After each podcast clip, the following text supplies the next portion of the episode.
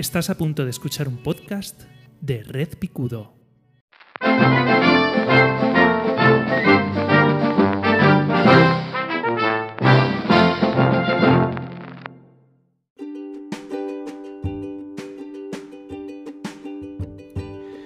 Bienvenidos, bienvenidas a un nuevo episodio de mi opinión no demandada. Yo soy José Baeza y acabo de terminar de ver eh, el último episodio de la serie Willow.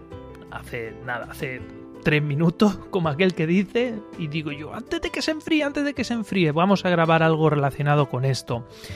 Y eh, Willow es otra vez una gran oportunidad perdida eh, para hacer algo bonito. ¿no? Esto que dicen de por eso no nos por eso no nos merecemos tener cosas bonitas. Este es el, esta es mi conclusión, esta es la conclusión a la que llego y al final pienso que eh, lo que ha ocurrido con Willow es eh, la cristalización una vez más, la demostración una vez más de que no se están haciendo bien las cosas en lo audiovisual por muchísimos motivos. Primero de todo, Willow es una serie que, es una serie que no debería haber existido jamás. Eh, pienso que vamos a ver, se entienda bien, no es que eh, sea una mala idea hacer una serie sobre Willow, pienso que es algo que nadie ha pedido y eh, como es algo que nadie ha pedido, es algo que casi nadie ha disfrutado. Willow es una película de hace 30 o 35 años donde quienes la vimos por aquel entonces ahora mismo tenemos como mínimo 40 años. ¿Vale? O sea, somos ya bastante mayores. Y sin embargo, o sea, nos encantó. Willow, eh, tengo entendido que fue un gran fracaso, un gran fracaso a nivel mundial. En España, por lo que fuera, fue bastante bien acogida. De hecho, eh, no recuerdo cómo se llama el, socio de Ricky Gervais, es un tipo muy alto con gafas, tiene una serie eh, en la que Warwick Davis protagoniza que habla un poco de cómo el actor es una especie de falso biopic eh, o falso, falso documental en el cual el actor Warwick Davis vive de, eh, de haber sido un grande de la industria con Willow, una serie que en Reino Unido nadie sabe quién es, o sea, es, como, es como todo mal, ¿vale? Pues la cuestión es que esa película que la vimos y eh, nos hemos hecho mayores, los que vimos y disfrutamos nos apasionó. De hecho, mi ahijada, la hija del maravillosísimo Germán eh, de Vivo entre Magels. Tenéis que seguir a Germán y tenéis que seguir a Vivo entre Magels. Pues su hija pequeña, mi ahijada, eh, se llama Elora. Ese es el nivel de, eh, de, calado que tiene la serie de Willow. A mí, la, serie no, la película, a mí me parece una película divertidísima, maravillosa. Hay gente que dice que ha envejecido fatal. yo discrepo la vimos hace poco y, a mí me gusta muchísimo.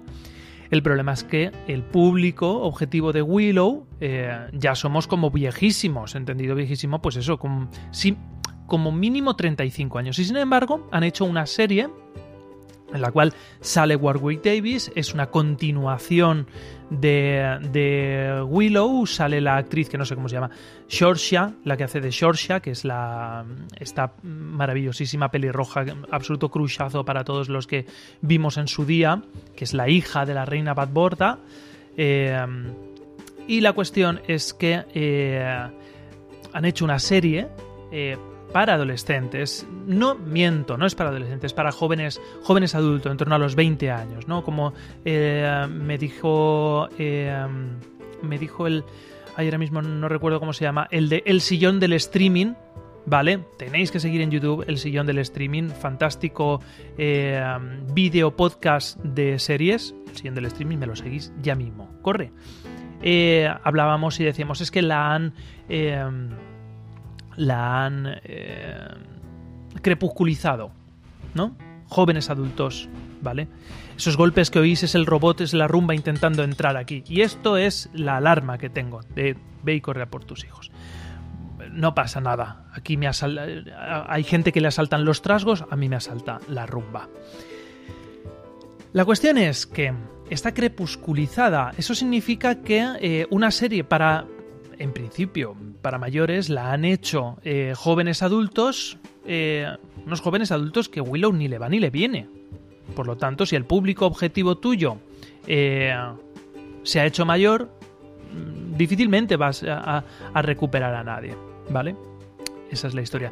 Luego, por otro lado, eh, hablando bien de Willow, me parece que es una serie que está bien, bien producida. ¿Vale? Iba a decir bien construida, pero es que esta es una de las grandes faltas. No está bien construida, está bien producida, tiene unos valores de producción altos, con unos buenos efectos especiales, con unas buenas localizaciones, una buena interpretación un buen guion en la escritura de los personajes, eh, entiéndase que esto no es Shakespeare, esto es una serie para pasar el rato, una serie que no se, no se, no se toma en serio a sí misma, es muy autoconsciente, hacen chistes de pedos y los actores se quedan mirando unos a otros como diciendo, ¿de en serio? ¿Has hecho un chiste de pedos? ¿Te has tirado un pedo y te has reído tú mismo? Sí. Pues esto lo va a hacer, lo cual eh, dota a Willow de mucha frescura y eh, y un tono muy adecuado. A mí me ha gustado esa parte. Eh, las aventuras están bien construidas, hay peleas, hay batallas y tal, pero luego tiene errores gravísimos, gravísimos, absolutamente imperdonables, como por ejemplo que eh, en una serie de ocho capítulos de una hora de, duración eh, cuente menos que una película de dos horas. ¿Vale? Y esto es así, se dedique a abrir cosas y abrir cosas y abrir cosas y abre un montón de cosas y recupera personajes. Eh, parece ser que la hija de Warwick Davis, Mills, el, personaje de Mills, interpretado en Willow por la hija de Warwick Davis, eh, es una chica que con un. con, el mismo síndrome eh, que tiene el padre.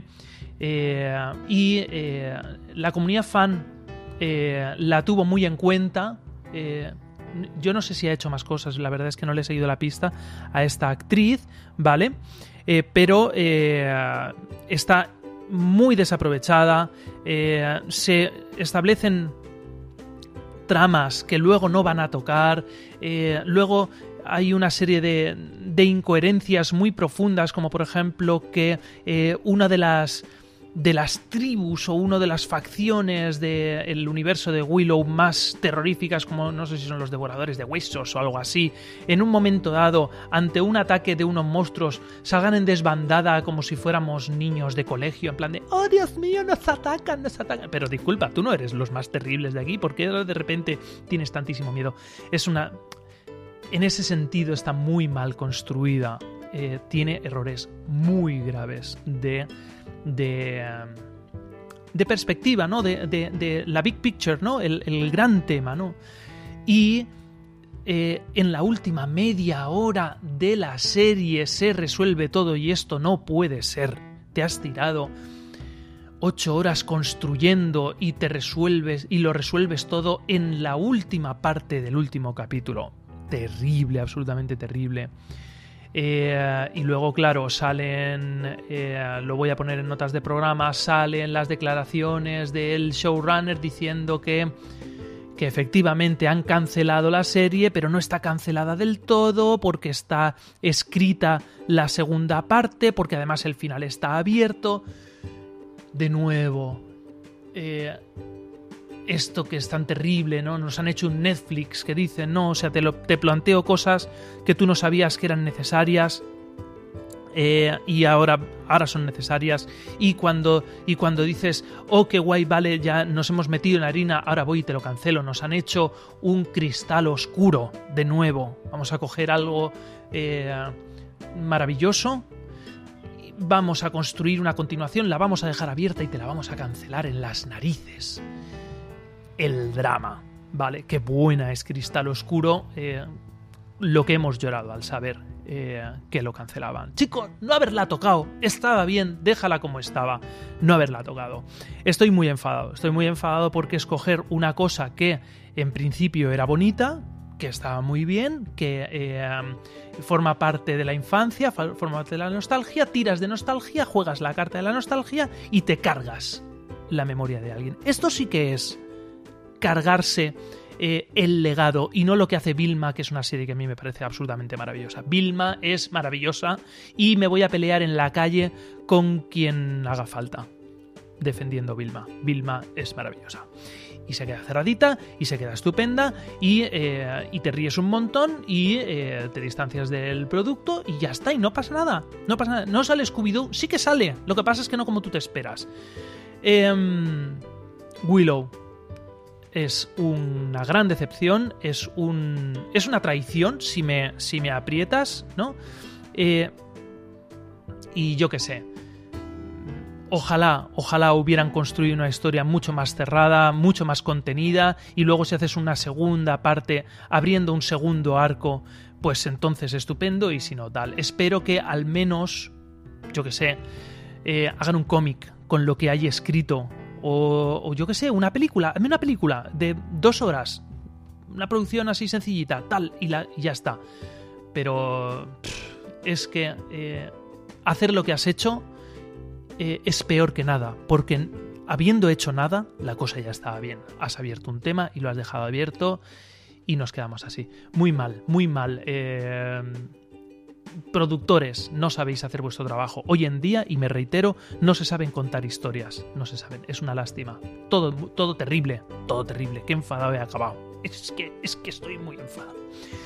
Ya está, poquito más. Eh, déjame en comentarios si has visto Willow, si te parece bien, si te parece mal, qué te parece lo de aprovechar, eh, jugarte la carta de la nostalgia y si, eh, y si sale mal no pasa nada, el cadáver a la cuneta y seguimos caminando y dejamos a los muertos ahí desangrándose. Muy mal, terrible.